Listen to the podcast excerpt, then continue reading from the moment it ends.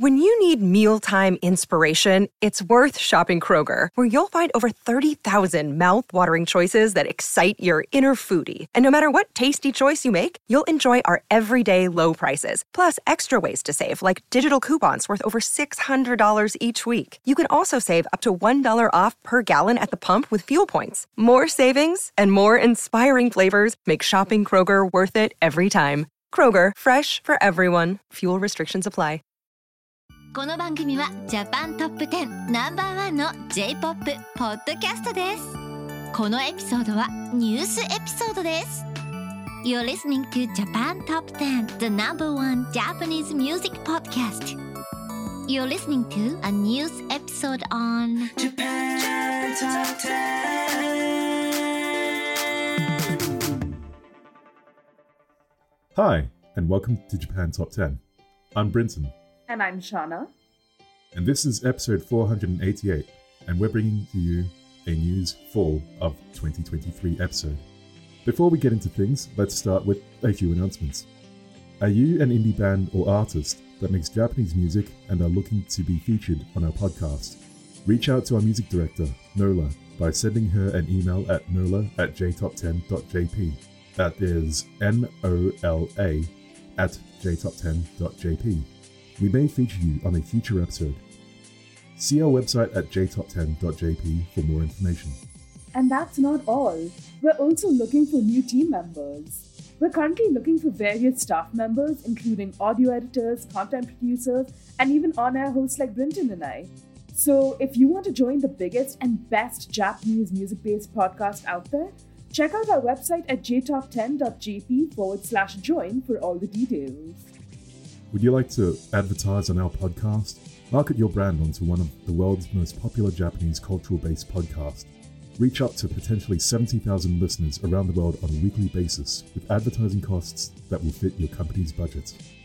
Find the full details at jtop10.jp to find out an advertising plan that will suit your company's needs. And that's not all. If you want to hear more music on our episodes and maybe a bit more conversation, some more fun songs, join our Patreon club at jtop10.jp forward slash club. And starting at just a dollar a month, you can support our podcast along with getting more music and insights into Japanese music culture. So I'm actually really excited to get into this episode. Lots of stuff has been happening around the world and in Japan as well. So we have a couple of really interesting stuff to share with y'all. That being said, we will jump into our first sort of topic, and here are some of the headlines from Japan. So, our first story is about how Fukushima receives global backlash for treated nuclear wastewater release. So, this is one of the more topical stories that are currently making its rounds in Japan, where the Japanese government has finally authorized the release of treated water used to cool the nuclear incident 12 years ago in Fukushima. Fishermen, both in the area as well as all over Japan, are deeply upset by this decision, with the majority worried about both the reputation and sustainability of their industry. About a hundred of them have even gone as far as to file a lawsuit against the government. China, their biggest consumer, has also placed an all out ban on imported Japanese seafood, forcing the Japanese government to increase their aid packages to the industry by 20 billion yen, which is an additional 25% of their normal aid package. As the water continues to be released in the ocean, opinions continue to develop and the effects are bound to be seen. Yeah, I think uh, this did come up in a previous Japan Top 10 news episode, and um, yeah, it's pretty surprising how there's a lot of reaction about, I guess, what is essentially not terribly radiated water, especially water that's going to be released over, you know, a lot like many years rather than all at once. True, but I, I suppose the fear is of the quality dipping and a lot more health implications because we still don't necessarily know what the effects of releasing that nuclear, uh, the treated nuclear wastewater would be, right? So, and for a country that's seen the devastations of nuclear warfare, I don't think it's such a far fetched fear at all. Yeah, I think it's a very difficult decision, and I guess releasing this treated water was kind of like the best of, you know, many bad possible options. It's true. I suppose we just need to kind of understand why the government made this decision and if stringent measures are taken, I think the sort of effects and the fear can be mitigated. Yeah, and I guess even though it might be a very difficult decision, I'm hoping there is at least a lot of, you know, cooperation about it. Which leads us into our next headline. Japan plans to reignite strong economic ties with China. The business leaders in Japan have begun to visit China again after a long period following the pandemic. There are still difficulties to face, however, with issues related to the treated water release from Fukushima and other political issues. The group of business leaders plans on signifying the importance of the two economies' cooperation. Members in this group include the chairman of the Japan Business Federation, Masakazu Tokura, the most influential business lobby called Keidanren, the head of the Japan Chamber of Commerce, Ken Kobayashi, and the chairman of Nippon Steel Corp, Kosei Shindo, who also leads the Japan China Economic Association.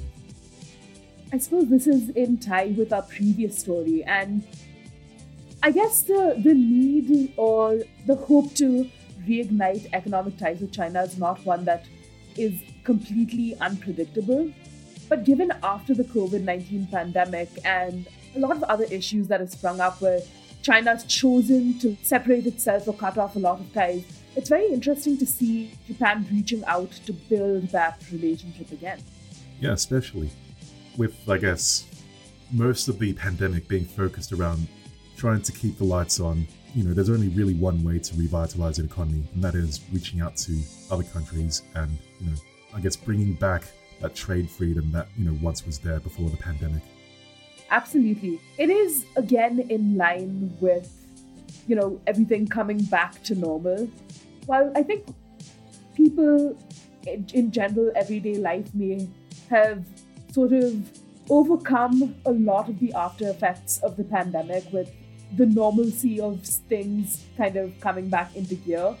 We definitely do see economies finding the need or realizing the need to create those connections again, especially ones that broke down during a time where no travel or interaction was possible. Yeah, I guess to add on to that, I think at the time Japan had one of the most restrictive, I guess, COVID measures, you know, in the world. So yeah, of course, it's in their best interest to try and bring more, you know, stronger economic ties with not just China, but you know, the the world, like the world at large. Absolutely. And this is very much in line with the preparation for the upcoming 2024 Paris Olympics, which is our next story. So, the Japanese sports teams are gearing up for the upcoming Olympics in Paris. The men's basketball team, for example, just qualified. They won against Cape Verde with a final score of 80 71 on Saturday, September 2nd, at the Okinawa Arena. They'll be entering as the top Asian team in this World Cup, following, and this is after like around 48 years, so there's lots of excitement and buzz around that. To some disappointment, however, though, the men's soccer team is still struggling. They've only taken one of their five warm up games as a victory, despite having a lucky draw that put them against none of the top five teams. Japan, though, is known to surprise fans during the actual Olympic matches, so we can only wait and see what uh, the Japanese teams have in store for us. Are you a supporter or are you a big watcher of the Olympics, Brinton? Ah, unfortunately, no. Yeah, I think, what, back in 2016, after hearing about what exactly it took to hold the Olympics in Brazil, I kind of fell out of love with the idea of the Olympic Games altogether. I can understand that. It's definitely one of those situations where the glorification of a big scale event versus a lot of the unforeseen or unseen, unspoken about um, effects.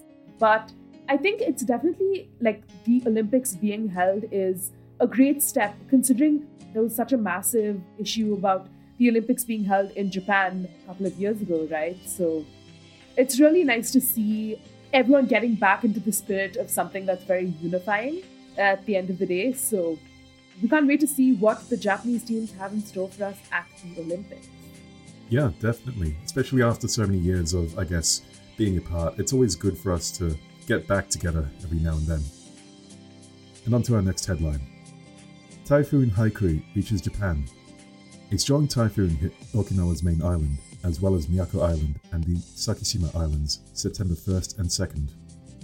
On August 31st, the typhoon had reached a central pressure of 985 hectopascals, with the wind speed at the center reaching 30 meters, and the maximum instantaneous wind speed reaching 45 meters. Basically, that's really fast. the winds were strong enough to produce really high waves, placing more than 30 million people on alert. It's definitely a scary situation to be in, no doubt. Where we see lots of natural calamities kind of taking the forefront these days, and it's become a very scary situation where we're seeing the effects of years of exploitation of natural resources and years of just a lack of care, I suppose, for environmental factors, and now we're seeing the real effects of that sort of lackadaisical attitude. And while Japan is no stranger to typhoons, it's definitely scary when it happens nonetheless. Yeah, I could be wrong, but that kind of phenomenon is called El Nino or El Nina, right? I think so. But uh, that being said, it is definitely a very scary place, especially for the people living on Okinawa's main island as well as the Miyako and Sakishima Islands. And our prayers and hearts go out to the people affected by the typhoon. Yes, hopefully it should come to pass soon. On to some hopefully brighter news. Japan launches the H2A rocket that will carry a lunar lander. So, after a one week delay due to bad weather, the rocket successfully launched on Thursday, September 7th, as the nation's first probe mission planned to land on the moon. The probe's name is SLIM, standing for Smart Lander for Investigating Moon, and it was developed by JAXA, the Japanese Aerospace Institute. And as long as they succeed, Japan will become the fifth nation to probe on the moon. This rocket also carries another project, XRISM, which is X ray imaging and spectroscopy mission, and this will be a space observation satellite. And this was jointly developed by JAXA, NASA, and other institutes. Extra measures have been put in place to check the rocket's path as the H 3 rocket from last March failed. So there are lots of additional concerns about the two rockets' shared paths, but nonetheless, this is a great victory for Japan, seeing that hopefully we see the Luna program come to pass and Japan kind of making its debut on the moon. I'm gonna be honest, I don't know too much about these uh, rocket parts that, you know, that have failed and, you know, what's gotten people all stirred up about it, but I am very excited to hear some news about space, especially earlier in the year. I think the most exciting thing about space was there being a some somewhat maybe confirmation of aliens. So, yeah, really excited to hear more about space. definitely, definitely uh, a, a field that we- we're yet to explore, and there's so much that can be done. And this is really great news in line with, I suppose, something slightly more topical to me, but the landing of the Chandrayaan mission on the dark side of the moon from India. So these two in tandem are just showing us the leaps and bounds we're making in unexplored spaces and the potential that exists for us to continue to explore something as vast and absolutely unfathomable as space. Yeah. I'm, I'm not sure about you, Shanna, but I guess every time I think about space, it does kind of bring sort of like smallness to the world that we live in. Like, wow, I wonder if from the moon, you know, we're all kind of just tiny specks of dust. Definitely an existentialist thought, right? Where what are we but a speck of dust in millions of galaxies? But it's really exciting to see the way humans are trying to find out more the search and the exploration, the curiosity that drives a lot of what we do. It's quite a beautiful thing, despite our fear of the inconsequentiality of ourselves in the larger picture. Yeah. On the bright side, I'm hoping someday I can go on holidays, you know, to the moon. Wouldn't that be fun just saying, oh yeah, taking a quick trip to the moon, Ah, definitely something we can look forward to. And if we're going to talk about things to look forward to, we're coming in with our first song of the episode. Brinton, would you like to introduce the song? Yes. So our first song for this episode is What's Their Point by Indigo La End.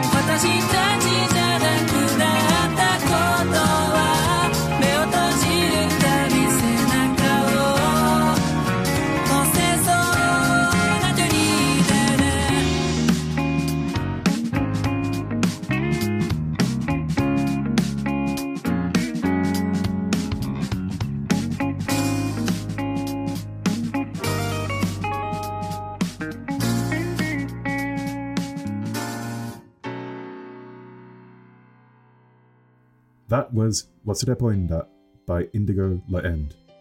Indigo La End debuted in April 2009, but did not hit the ground running until February 2010. The group has gone through two personnel changes after 2010, but has remained a cutthroat, appealing group to many. They've had four studio albums that peaked at top 10 in Japan, and they're led by the vocalist and songwriter Enon Kawatani. The music video is worth a watch as it displays a couple going through nostalgic memories as if they are being replayed, opening with the woman taking pictures at the beach. Definitely a fun song to add to this episode. I really enjoyed the music video for one, and it's slightly in line with what we were talking about earlier, where the humanness of humanity, I suppose, kind of was really showcased in this music video. So definitely touched my heart here and there. Yeah, what I like about the song is that despite, I guess, how mellow it sounds, it, it does, like, the lyrics, I guess, when you do kind of take a look at the lyrics, they are quite sad. What I gathered from it is that it's kind of about, you know, breaking up and forgetting the happiness or I guess, a love that's kind of slipping from a person's mind. a rather sad thought, but nonetheless a great addition to, I suppose, our study into or our looking into human nature and the things that drive us. That being said, if you're an otaku, we're here with announcements for you. So, for our gamers, our first story of the episode is our talk about the Xbox units. So, Microsoft has been having a bit of trouble selling their Xbox gaming consoles in Japan, with the number one reason being that the Japanese company Sony has been dominating the market for years with their PlayStations. They have only made the sale of around 2.3 million Xbox units, and this is despite four different consoles over the span of 20 years. This is a rather sad statistic when you compare it to Sony's 19 million PlayStations sold um, alone. Oh, PlayStation 1s, sorry, sold alone, which is actually quite a mind boggling number. 19 million people in Japan have bought PlayStation 1s, which is. It, it, it definitely puts into perspective how much we we've grown into like a gaming culture. Yeah, and I guess 19 million PlayStation 1s, I, I can't even imagine it, but I know that the PlayStation 2 is one of the best selling consoles ever. So, yeah, I really hate to see how the Xbox uh, stacks up against, you know, uh, the PlayStation 2. definitely a scarier uh, statistic to look at, but it's really interesting because you see the evolution of games and gaming units. And I, I remember when I was younger, the Xbox was really big, at least amongst my friends. And, you know, it's really interesting to see that Japan has, or the Japanese people have a clear preference for the PlayStation. I wonder why that's there. But it's really interesting to see how competitive the market gets as well. Yeah, I think I could be wrong, but one of the most compelling reasons why Microsoft consoles haven't sold well in Japan historically is usually because games that are generally re- released for Xbox don't really appeal that much to um, Japanese people. I know there used to be like a push for more Japan-focused games back in the Xbox 360 era, but yeah, that unfortunately it hasn't it hadn't really improved things. Definitely, uh, definitely some food for thought on our gaming preferences and more, I suppose. And while we're on to our gaming news, our next headline is about a PlayStation 4 and 5 game. So, yeah, this is actually a game that is, I guess, based on the popular anime Is It Wrong to Try and Pick Up Girls in the Dungeon? So, yeah, that this show is now getting its own game on the PlayStation 4 and 5, with uh, following the success of the PC, iOS, and Android versions. So this is really interesting as it indicates the still thriving popularity of Sony consoles. And also, this means that fans of the anime can now control their favorite characters with a controller compatible platform. It's really interesting to see the love people have for one of like their favorite animes. It's when your favorite anime becomes a video game or your favorite video game becomes an anime. And there's lots of buzz because you're invested in the storyline. Are you a big gamer, Brinton? I am, but unfortunately not one of anime based games. Ah. Any any particular favorites? Ah, this game. Yeah, there's a game that I've really gotten into lately, and actually, this, this game came out a few days ago, and it's called Starfield, and uh, it's a game that's kind of out. It's out on Xbox and PC right now, and it's all about exploring space. Ooh. So maybe for the Japanese individuals who did end up buying the Xbox, which, you know, you're a rare breed clearly there, you have a game recommendation. But that being said, Nintendo is bringing the old school back to modern consoles. So they're bringing uh, new Game Boy games to the Nintendo Switch. Nintendo Switch Online is adding four new Game Boy games Kirby Star Stacker, Quest for Camelot, Downtown Nekketsu March, and Joy Mech Fight. So, old school games are still finding their popularity on modern consoles, which may relieve those who've been around in the gaming industry since its earlier beginnings. I definitely, I'm definitely a fan of the aesthetic or the, you know, pixel graphic art of old school Game Boy games. Definitely some nostalgia there.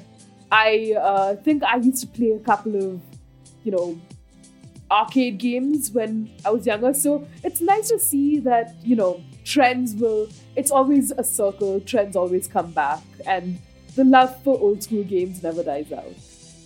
Yeah, unfortunately, I missed the uh, the Game Boy train back in the day. Nevertheless, I'm excited to see that Nintendo is still releasing, or I guess re-releasing these classics to a to a larger audience than before. I'm sure people who played the games earlier are excited to see not a revamped version, but a new, refurbished. I don't even think refurbished is the right word to use, but see their old games come back to life on modern consoles. I think one of the biggest, you know, parts of new age technology is the fact that things go obsolete very, very quickly. So it's nice to see that Nintendo has made a little space for games that I'm sure are close to people's hearts. I guess, yeah, with Nintendo Switch Online.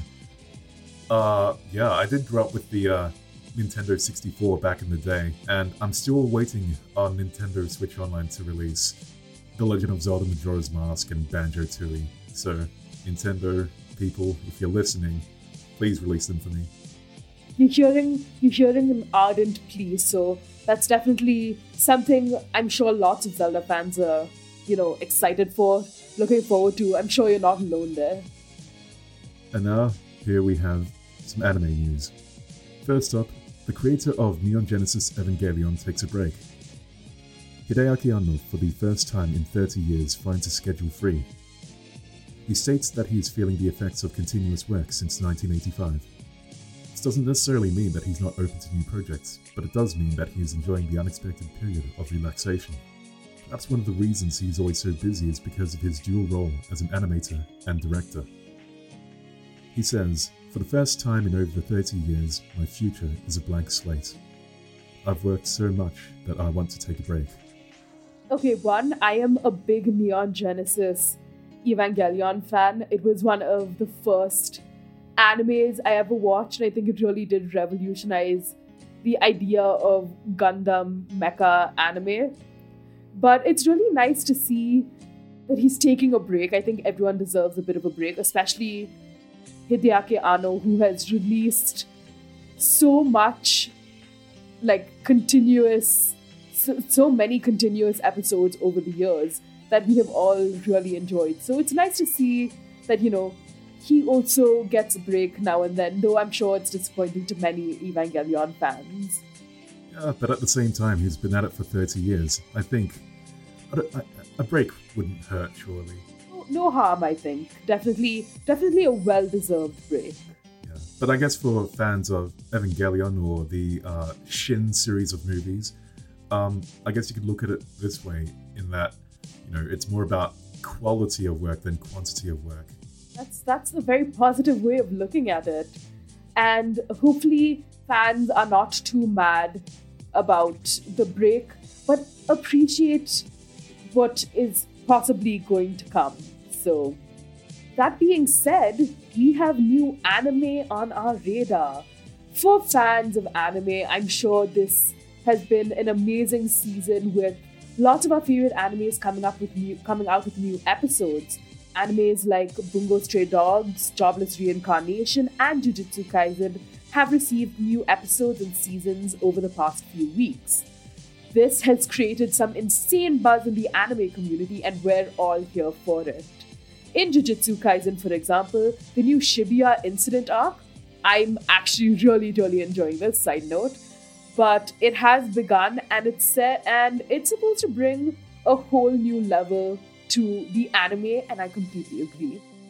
So, without too many spoilers, this arc has some major reveals, action packed fights, and is extremely anticipated because it covers about 60 chapters in the manga. So, for any people who follow the manga and anime side by side, you're, re- you're going to be really excited to see some of your favorite scenes come to life. The first couple of episodes leave us wanting more with some insane mecha fights. So, I'm a personal fan of Bungo Stray Dogs and Jujutsu Kaisen. Jobless Reincarnation is definitely an anime I need to get on. I'm very ashamed of myself for not having watched it yet, but when they announced the new season of Bungo Stray Dogs, I think my heart just flew. It was a moment of great happiness. I'm a big Osamu Dazai fan. Definitely some big, lovely new announcements for our anime watchers. Yeah. Unfortunately for me, I'm not quite as lucky. There's just so much anime, so little time. Everyone needs to bully Brinton into watching some anime, I think. Especially with some cool new seasons and episodes out, I think it's the perfect time to get back into some anime if and when you have time. Not if, but rather when. oh, the struggles of living life, I suppose. But it's it can't be all hard work and no play. You can take a page out of Hideaki Anno's book and take a break, maybe, to catch up on some anime.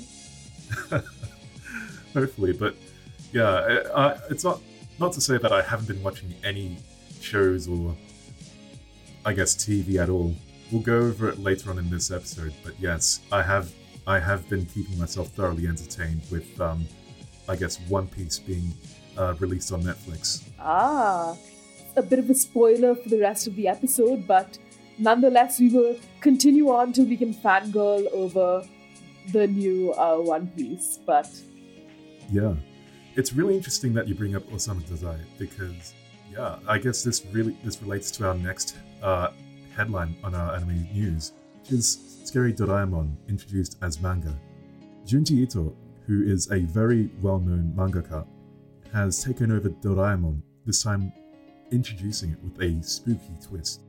In 15 stories, you will find how these new future gadgets go awry. The series is called Zokuzoku Buruburu Horohen, or Shivering Horror Edition, and was released on August 28th. The original manga debuted in 1970, and this series gets much of its acclaim from its ability to cater to individual readers, providing a plethora of themes and unique stories. it's very interesting to see Junji Ito delve into the world of Doraemon. I'm pretty sure, give or take, everyone has seen at least one Doraemon episode or is familiar with our little blue friend.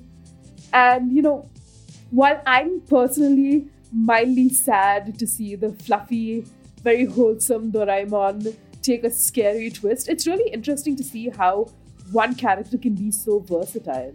Yeah, I, I can see how it can feel like a bit of a betrayal to your childhood, but at the same time, I I have I have noticed that the internet lately has been full of, I guess, child-friendly horror. I think Five Nights at Freddy's is one of them. I know back in the day, uh, there was this sort of like fan edit of Garfield comics where it took a more um, sort of horrific twist. So I I don't think this is too out of the ordinary. Fair. I, I think there's nothing the internet loves more than a little bit of horror. Given the rise of true crime podcasts, which is my personal favorite trend, I think, it's definitely interesting to see, you know, a childhood character being reinvented in ways that we never really thought about. If Doraemon is, um, if you're a fan of Junji Ito and you grew up on Doraemon, you're going to see what I think is going to be the coolest crossover ever. Let's hope that it doesn't lead into a bunch of other um, adaptations of popular childhood franchises. Crayon Shin-chan Horror Edition when? oh my god. I, I think I think you're fueling the anime industry at this point. So before we give them more ideas, I think by the way, I think you should patent some of them before Japanese producers get their hands on them. We are on to our next song. So our next song is Mirandol by Ichiko Aoba and it was released on August 26, 2023.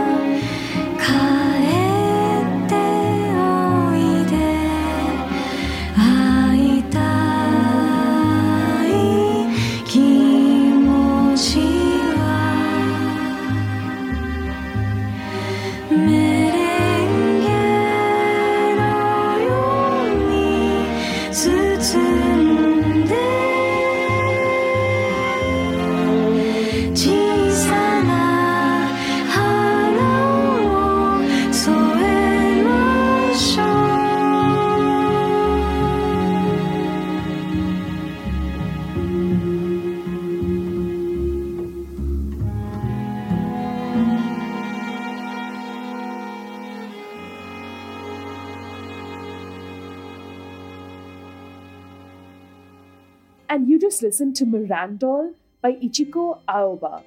So she's her website has a really nice, you know, self-introduction bit, and here's what it says.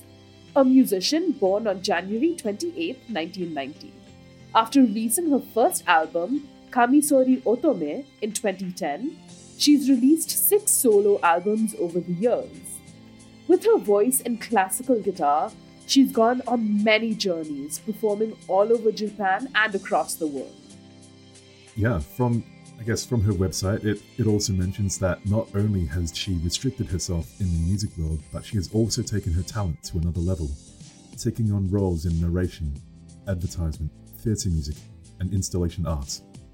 In 2020, marking her 10th anniversary, she established her independent label, hermine.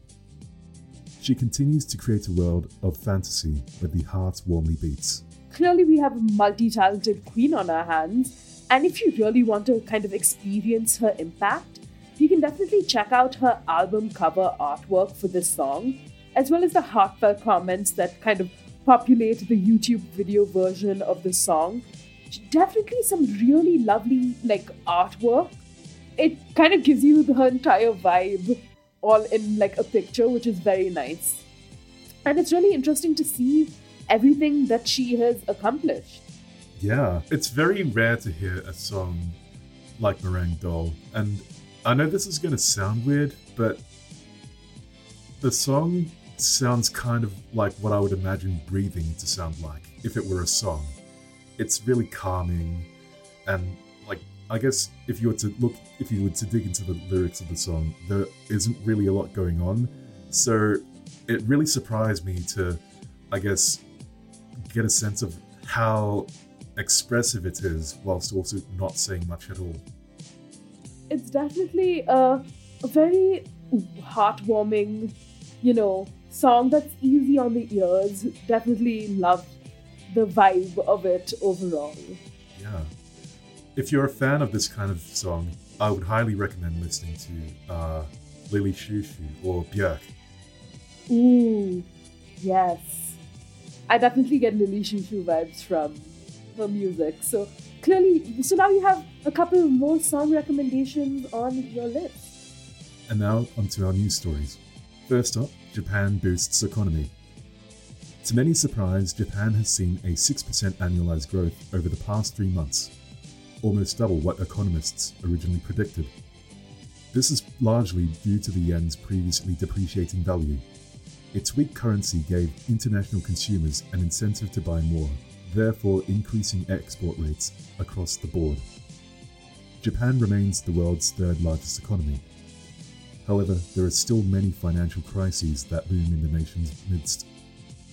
Although wage raises have been at a high, more so has inflation, severely crippling the average person's spending power. This has led to a decrease in private and domestic spending.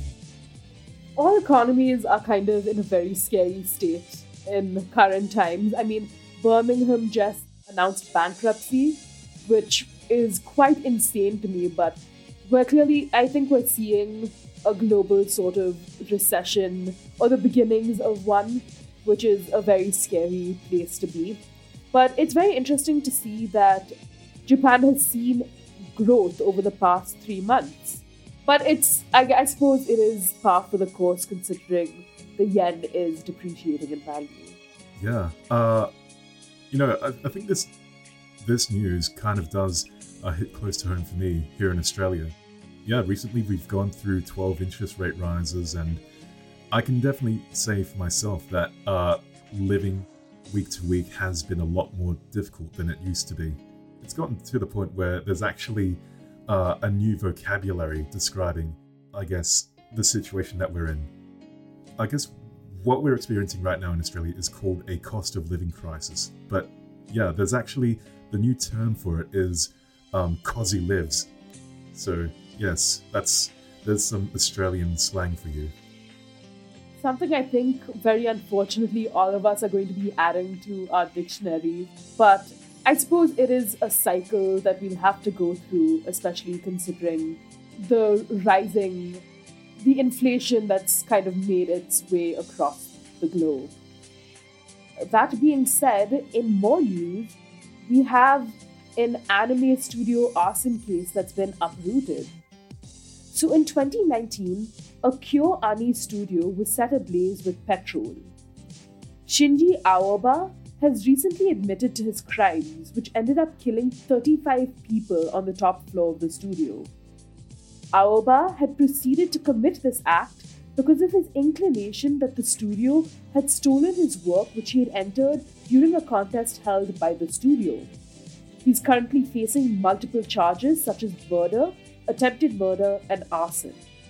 This studio, uh, KyoAni, most widely known for its anime K-On, which is uh, definitely an anime that has pretty big fan base. Yeah, I, I guess it's really tragic to hear that. I guess 35 people died in the incident. I can't even imagine that many people dying. It's definitely a scary situation, and it's one of those things where you see people commit acts without understanding the consequences, and it's a very sad place where someone loses their life over over a situation that they could not or had no real part to play in. And it's such a tragedy that you know so many people lost their lives. And we're glad to see i'm glad to see some justice being pulled up here but i like, i hope the case is definitely looked into and accurate justice is meted out. Yeah, like even if I guess it did turn out that you know the studio had stolen his work, I, I, yeah, murder just doesn't seem like the answer. doesn't seem justifiable Yeah, that being said, yeah, any particular favorite, I guess, Kyoto animation uh, works? nothing that comes to the top of my mind. You have any favorites? Yeah, I will say that Nichijou, if you've ever seen it, is probably one of my favorite animes, like, of all time, just because of how, I guess, oddball it is. Hmm. That's a good one. But but no, Kyoto Animation definitely has quite a few phenomenal animations under their belt. I think Clannad was one of my personal favorites. Right, yes, I haven't. Wow, that takes me. That takes me all the way back. I have not heard that name in ages. It's definitely one of the old school animes that has a special place in my heart. Next up in our news, Toyota halts Japan plants. A system glitch was experienced in Japan's Toyota manufacturing plants, causing 12 of 14 total plants to pause production. This was particularly nerve wracking as the company was still recovering from a series of preceding setbacks. Although they didn't believe this case to be a cyber attack, there was a previous incident where one of their suppliers underwent one. Just from one day, 14,000 cars were stopped from being produced. That's a very scary situation, especially considering um, how big of a brand Toyota is. Yeah, when I heard about this news, I actually found out that the reason why, I guess, production stopped at all was because I think one computer or many computers or a system of computers, yeah, it actually ran out of disk space, which is, I guess, a very good problem to have considering how prone to cyber attacks, you know, anyone and everyone can be. Definitely. But it is also kind of sad to see that this is again a setback that came at a rather unfortunate time, I. Hopefully, in the future, they'll have a lot more disk space to, I guess, store large files into. And I guess that When you need mealtime inspiration, it's worth shopping Kroger, where you'll find over 30,000 mouth-watering choices that excite your inner foodie. And no matter what tasty choice you make, you'll enjoy our everyday low prices, plus extra ways to save, like digital coupons worth over $600 each week. You can also save up to $1 off per gallon at the pump with fuel points. More savings and more inspiring flavors make shopping Kroger worth it every time. Kroger, fresh for everyone. Fuel restrictions apply ends our segment on general news stories, and we come to you with another song. And now we have Bravery Naturally by Kaede Higuchi, which was released on July 17, 2023.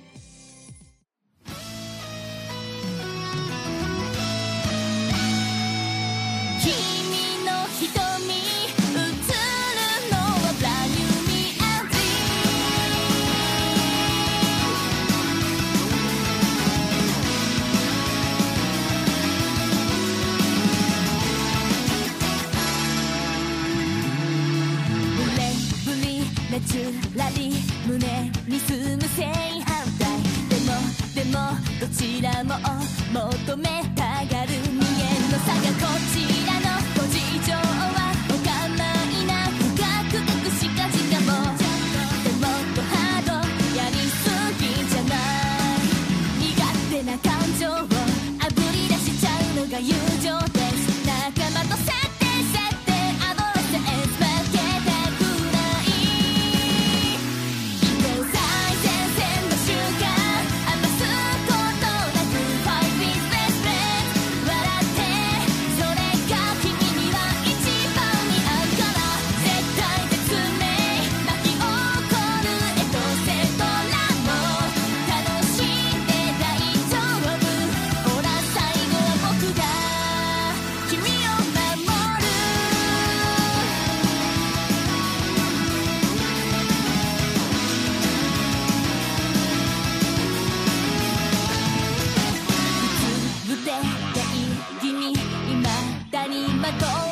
Michael.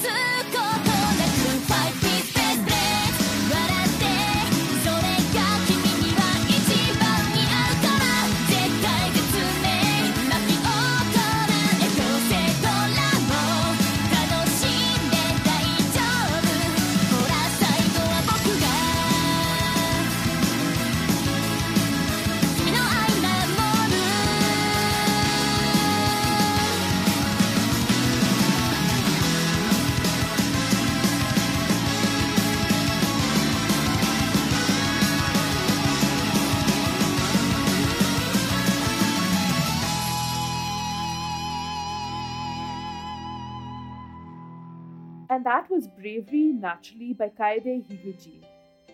So the song is currently the theme for the new anime Classroom for Heroes.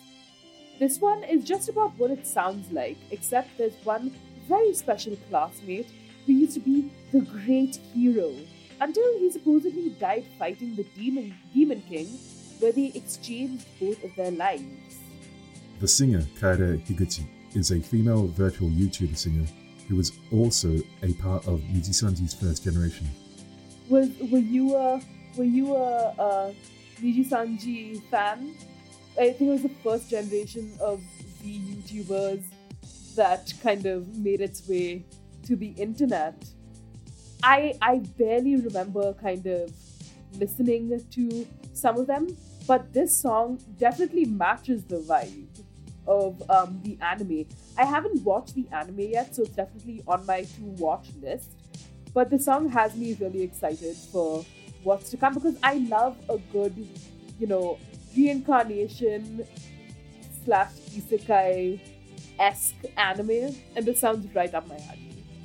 Yeah, I guess to go back to your question about Nijisanji, I know it won't be of any surprise to you that I haven't seen Classroom for Heroes, but I hope that it doesn't upset you to know that I I haven't really caught up with Nijisanji. I'm like, I've heard of the name, I just haven't gotten into this whole culture of virtual YouTubers, VTubers, or or whatnot. It's definitely a rabbit hole, and like once you start, you can't really stop. But no hard feelings, I think. You you are forgiven for this transgression. yes, maybe one day I'll try to culture myself. For what it's worth, I have had people send me links to HoloLive videos and all that, so yeah. So, you, so you're being you're slowly coming to the dark side. So we're glad to see that you know that push is happening, and this song hopefully drives you a little bit further down said rabbit hole. Yeah, I mean, from what I've heard of this song, it's it's really textbook anime opening theme. There isn't like a lot there isn't a lot of depth to it, but sometimes you don't really have to have the deepest meanings. Sometimes, you know, things can be fun. And yeah, I guess if anything, hearing this song has convinced me to try and have more fun. What a philosophical takeaway from some phenomenal music. But I guess that brings us to our next segment. Yes, okay, so for our music news, we have John Williams in Japan.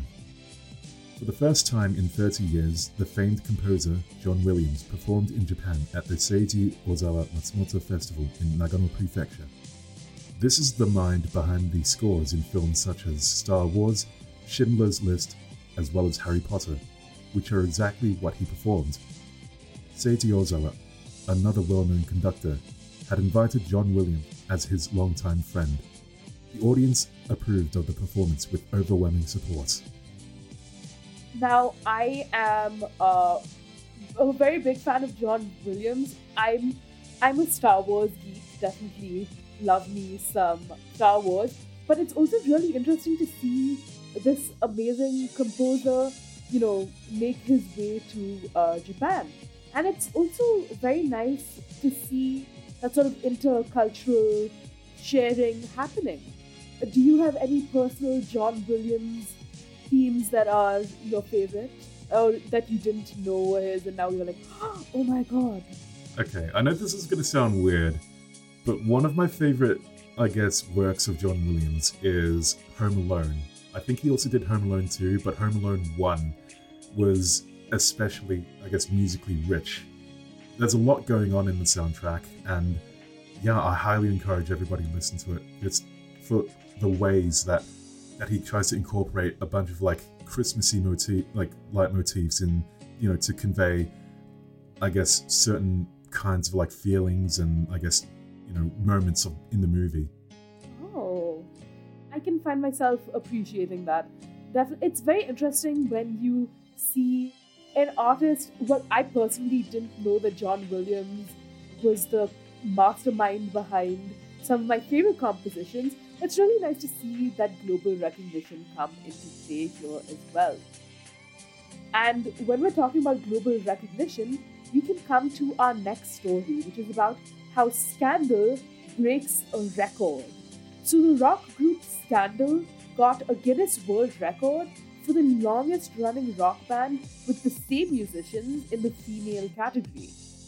The group celebrated by hosting a sold out concert with 1,900 fans.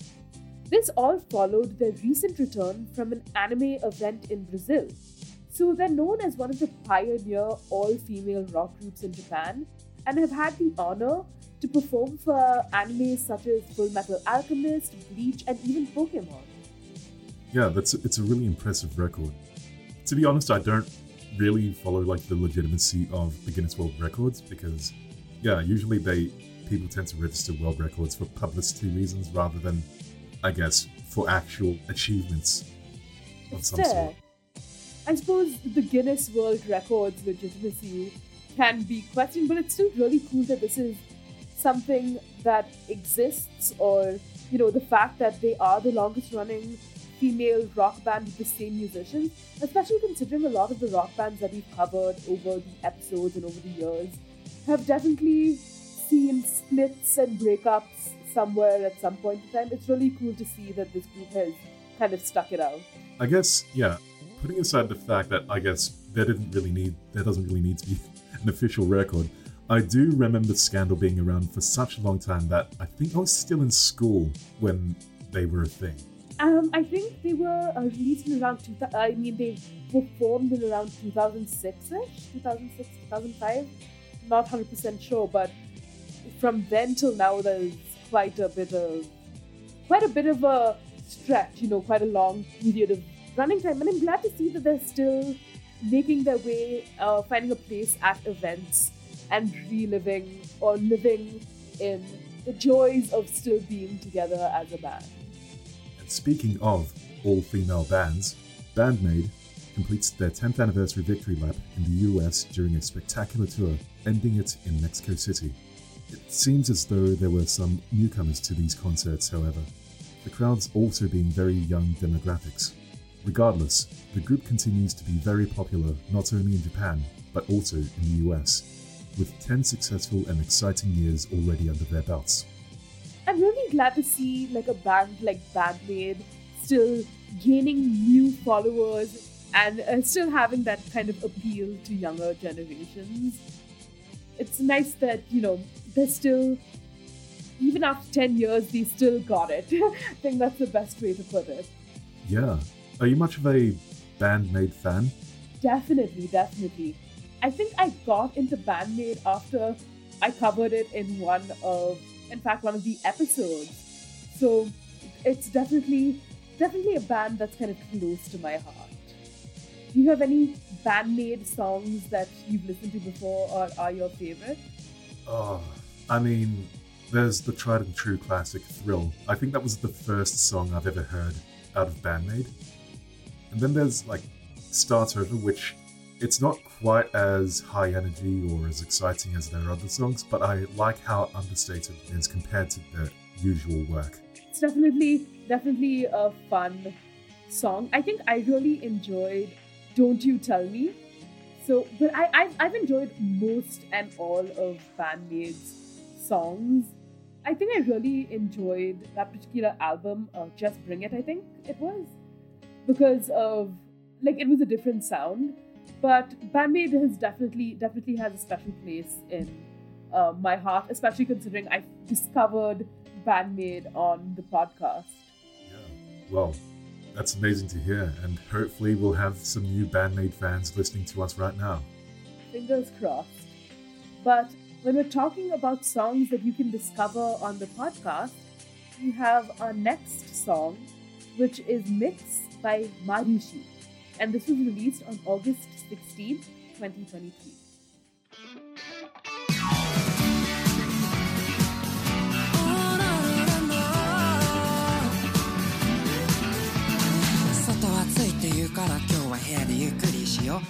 話もまだ終わってないしね。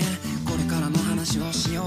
人は人って言うしね。誰かのバランスもスタンス。も気にしなくていいからバカらしいから。君の過去と未来に思い馳せて。たまに臆病になるけれど。不安と幸せミックスの。君が作った底なし沼。そこから抜け出す気は1ミ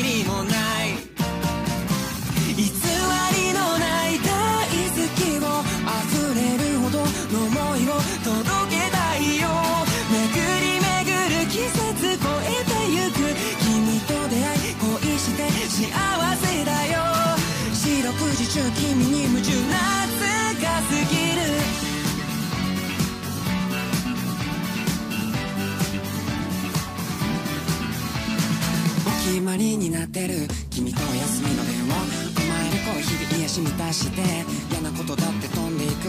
二人だけの歩幅で構成あまりなく旅をしよう。よ遭遇する初めてだって怖くないよ。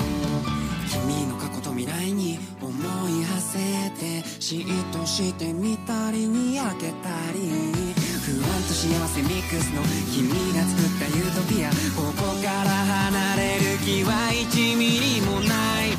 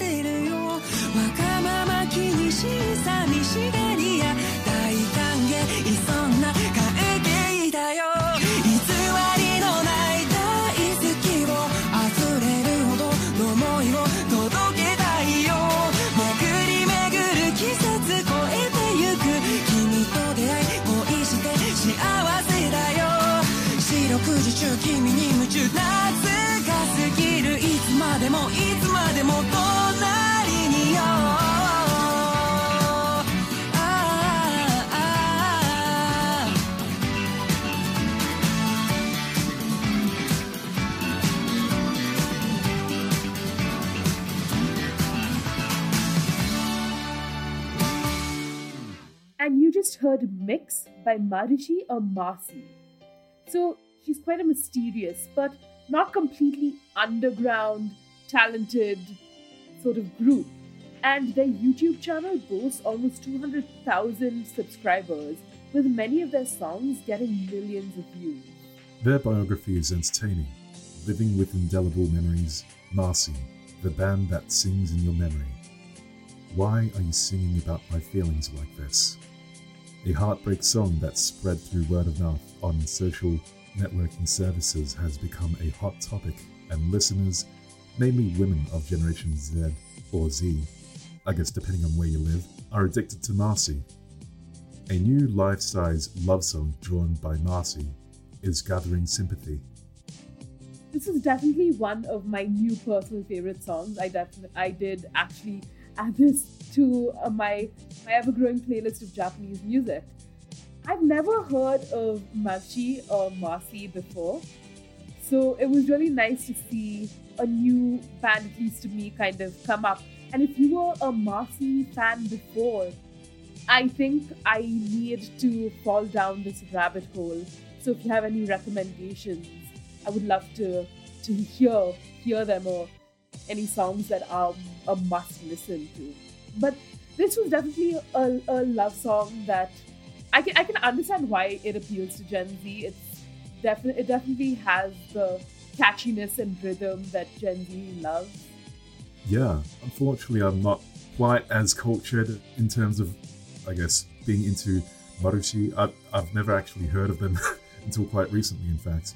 But what I can say about this song is that it is a love song, and it's a rather cute one at that. And while I'm not usually a love song kind of person, I do like the way that love is expressed in all sorts of ways. Whether that's, I guess, feeling safe in the company of another person, or um, being able to be honest with one another, and also thinking about the future with you know another person. Kind of like a mix.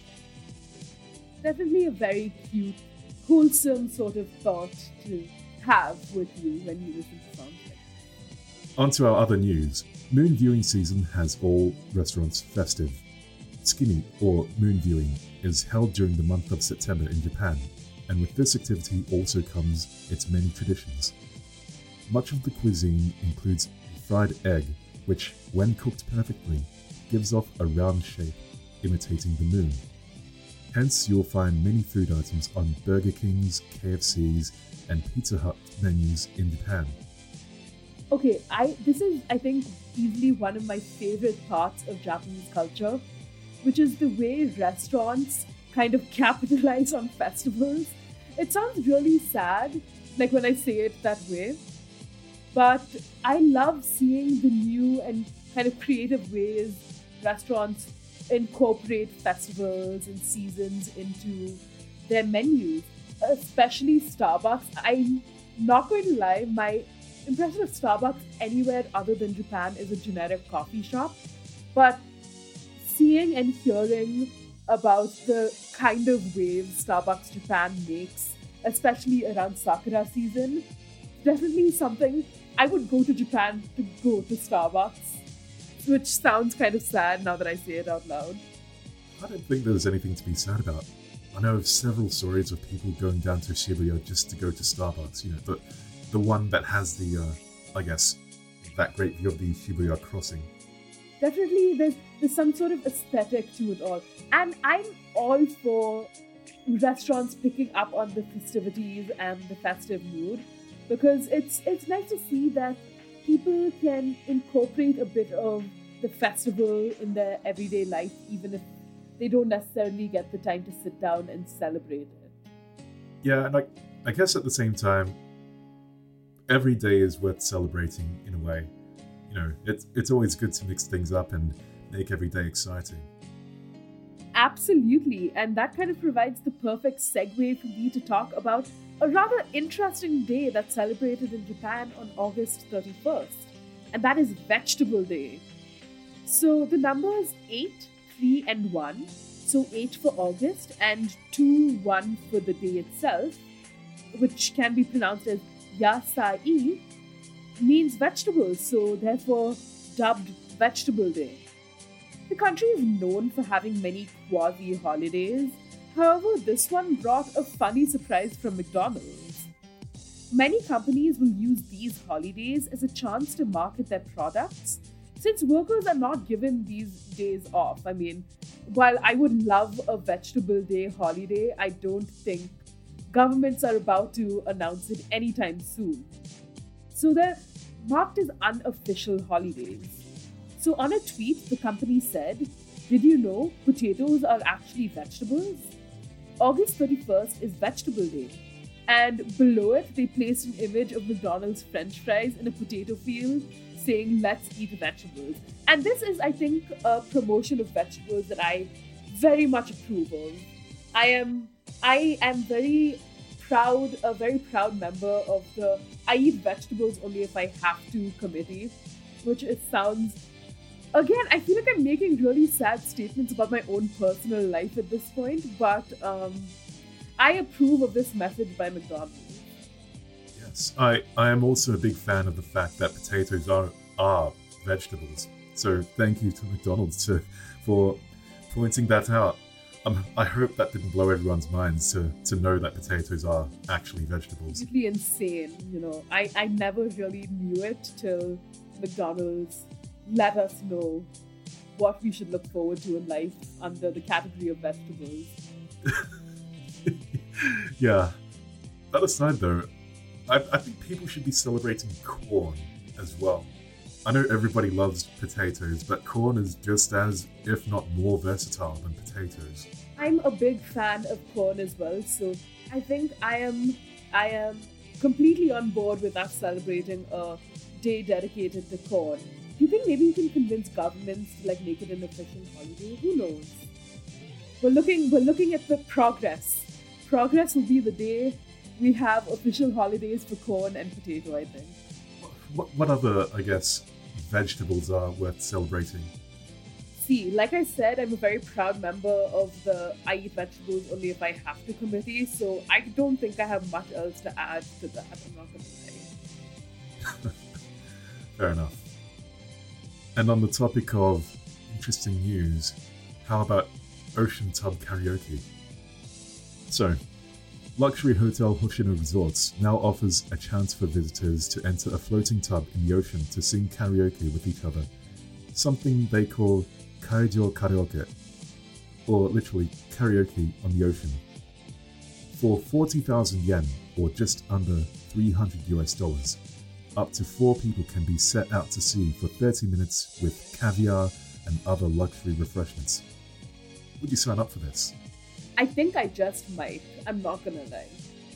You do things for the experience, and I think at some point in my life, I want to experience what we have dubbed as ocean tub karaoke. I think it's it's now on my to-do list in life because it sounds so much. It sounds like so much fun. Just belting your heart out in the middle of the sea. I need someone to sing "My Heart Will Go On," otherwise I'll be really upset. I, I knew you would go there. yeah, funny thing actually. Yesterday I went out to this um what what do we even call it? It's a sort of like clubhouse for people who like sailing. Um, the event there was actually yeah, you know, I, I came there to sing sea shanties and have drinks with other people. So yeah, this kind of thing feels a lot like I guess you know, singing sea shanties and pirate songs and, and all that. I think that would be the right genre of music to sing during ocean tub karaoke. I cannot get over like the idea of karaoke on the ocean and that just being the marketing uh, of it overall. It's it's it's it's Shanna approved, I think. Yes, I think. Oh, how likely would it be, you know, for literally everyone to to be singing that same that same song? My heart will go on. Very likely, I think. I think it'll be on there, like, you know, us sing songs on the ocean. And someone needs to recreate the Rose and Jack scene just to prove that there was enough space on that door. okay, but yeah, like if if if I had to wager a dollar for every time someone chose that song, I feel like there'd be enough for myself to actually participate in this karaoke on like in the ocean. Maybe that's what you should do. Just use that as a way to raise enough money for some karaoke on the ocean. Business ideas. And if we're going to talk about fun business ideas, I think Nissin never fails to disappoint because they're now introducing a gaming version of cup noodles. And I hear every gamer across the globe just unanimously cheer. I don't think anyone is upset by this concept or idea.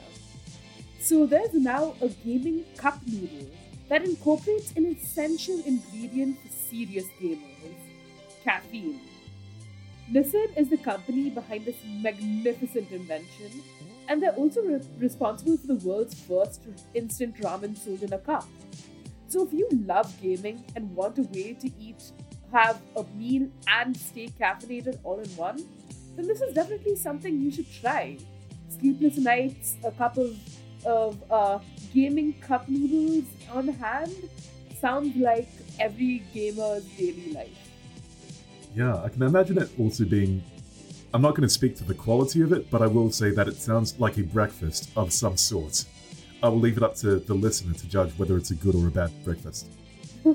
I think you need to try the caffeinated cup noodles in order to make your judgments. We we must we must have an open mind to uh, interesting flavors of all sorts. Yeah, I I think we should stop there. We should also have, like, I guess, tests around does it actually improve your gaming performance? Ah, I, I think I think we're entering a field of research, an area unexplored. Next next time next time Brinton and I are on are hosting an episode, we may just have like doctor in front of our names, some scholarly research going into the effectiveness of the gaming cup noodle. And so, earlier in this episode, I did mention that I had been getting into uh, the Netflix adaptation of One Piece, and yeah, we have live action One Piece action figures.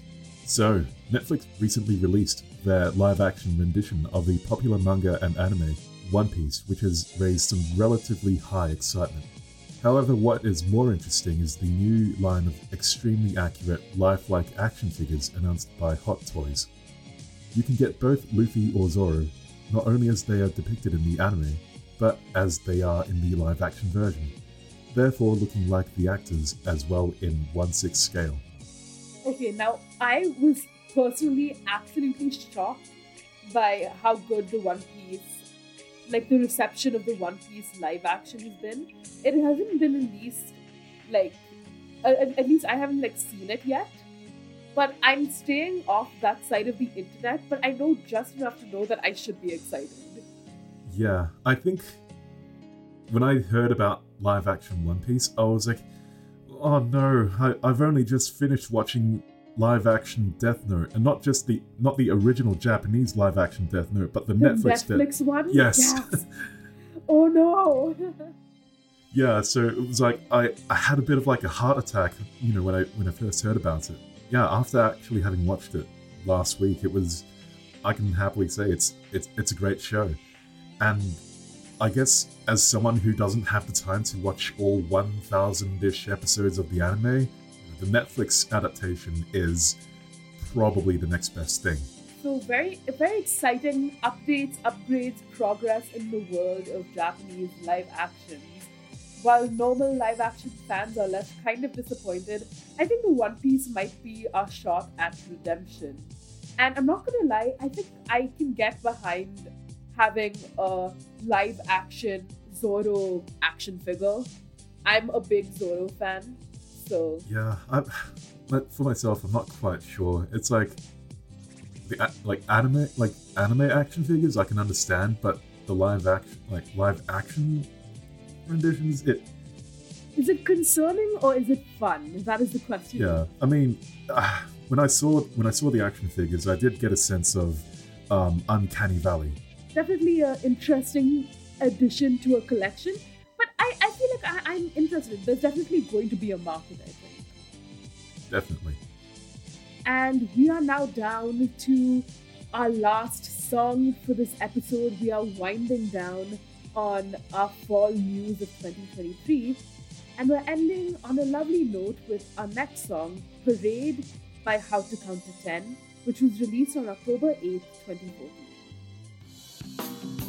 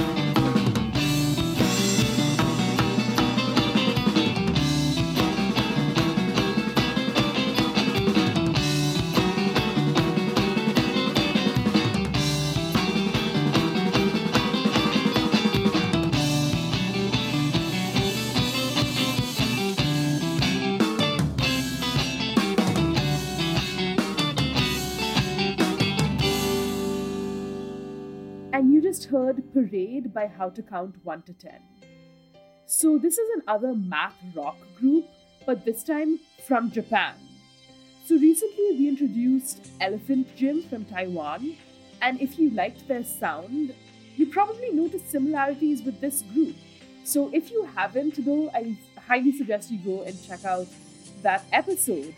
But interestingly enough, both these groups have done concerts with each other before, and fans have said they absolutely loved it.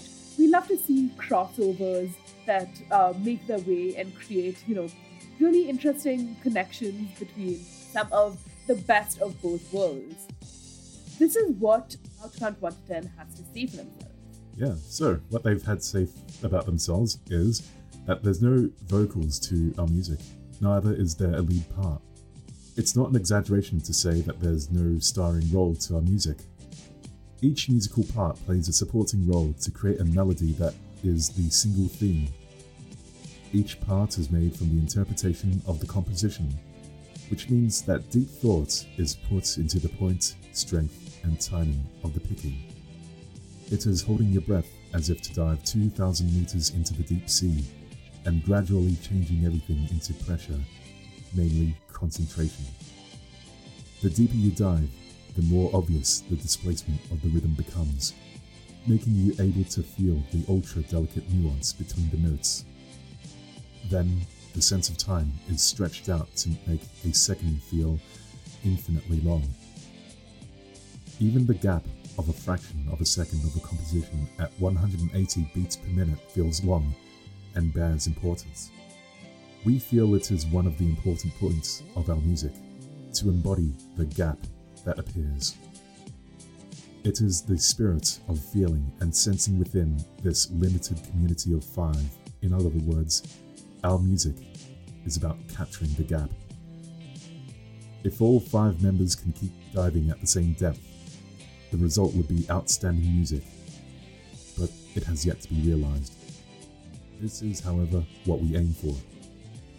That's quite some thought behind their music, and while they say they haven't achieved it, I can definitely kind of hear them bridging the gap and creating that nuance that they spoke about.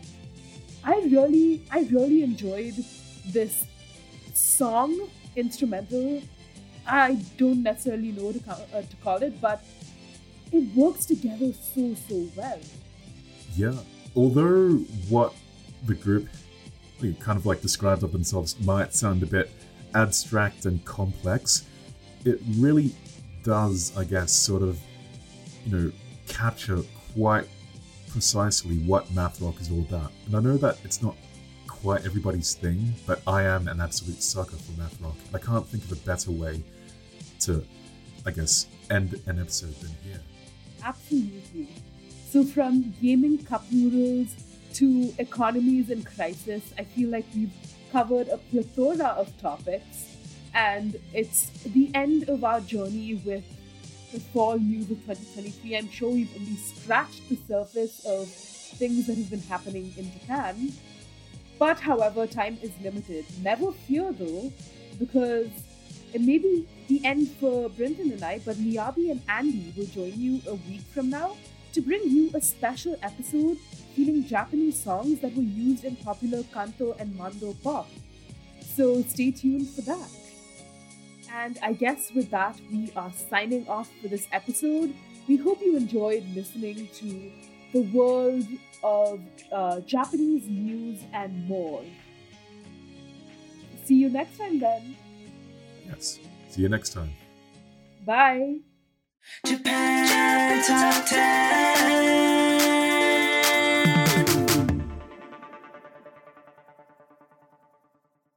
Support for this podcast and the following message come from Corient. Corient provides wealth management services centered around you. They focus on exceeding your expectations and simplifying your life. Corient has been helping high achievers just like you enjoy their lives more fully, preserve their wealth, and provide for the people, causes, and communities they care about. As one of the largest integrated fee only registered investment advisors in the U.S., Corient has deeply experienced teams in 23 strategic locations. Corient has extensive knowledge spanning the full spectrum of plan planning, investing, lending, and money management disciplines. Leverage Corient's exclusive network of experts to craft custom solutions designed to help you reach your financial goals, no matter how complex they may be. Real wealth requires real solutions. For more information, connect with a wealth advisor today at corient.com. That's C O R I E N T.com. Corient.com.